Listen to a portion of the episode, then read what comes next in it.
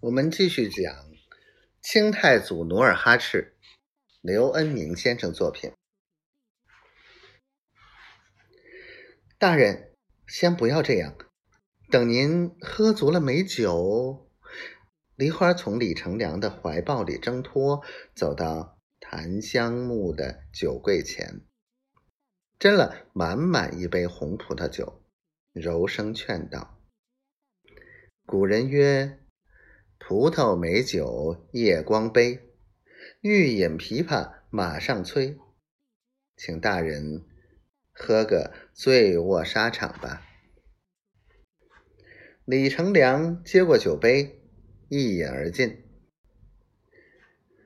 美人儿，唐人的诗句未免太悲伤了。不知小心肝儿，你是否记得古人另两句诗？行掌天下权，醉枕美人膝。小梨花嗔笑着：“哼，小人今晚来陪酒，你偏吟些没出息的诗。你要枕什么美人的膝，你就自去枕好了。恕小人告辞。”李成梁慌忙抓住梨花的小手，陪笑道：“莫走，莫走。”都是大人的不是。好，我自罚三杯。李成梁连干三杯，略有醉意的说：“梨花，切莫见怪。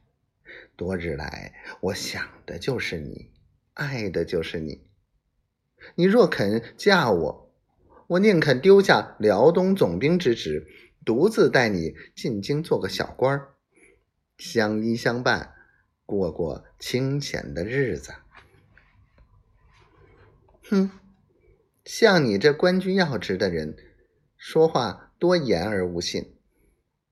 梨花，李成梁瞪着殷红的醉眼，起誓许愿的说：“本官若有半句是假，甘愿受罚。”梨花从底柜捧出一坛储藏十年以上的女儿酒。放到桌上，道：“大人如若一片赤心，请将这坛老酒饮下。小人日后愿侍候您一辈子。”女儿酒，按照旧习，将米酒储藏数年，待婚嫁之日方开坛取酒以宴宾客。李成梁接过采花瓷坛，暗喜。心想，这不分明表白他是忠于我吗？好，这坛女儿酒我喝了。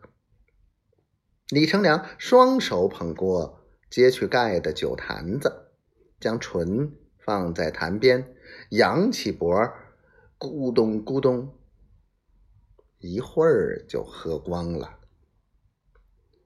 这时，梨花轻舒长袖。翩翩起舞，李成梁起初看着梨花轻盈的舞步，怡然自得，抚着短须，摇头晃脑。但随着女儿酒的后返的酒劲儿，渐渐觉得头晕目眩，轻歌曼舞的梨花形影重叠，忽上忽下，忽左忽右。他恍恍惚惚，四肢已失去知觉，烂醉如泥的躺在椅子上。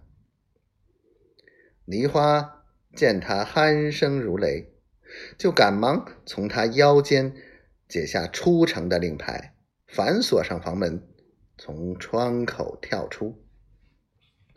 他刚从窗口跳下，忽见一个人影。朝他走来。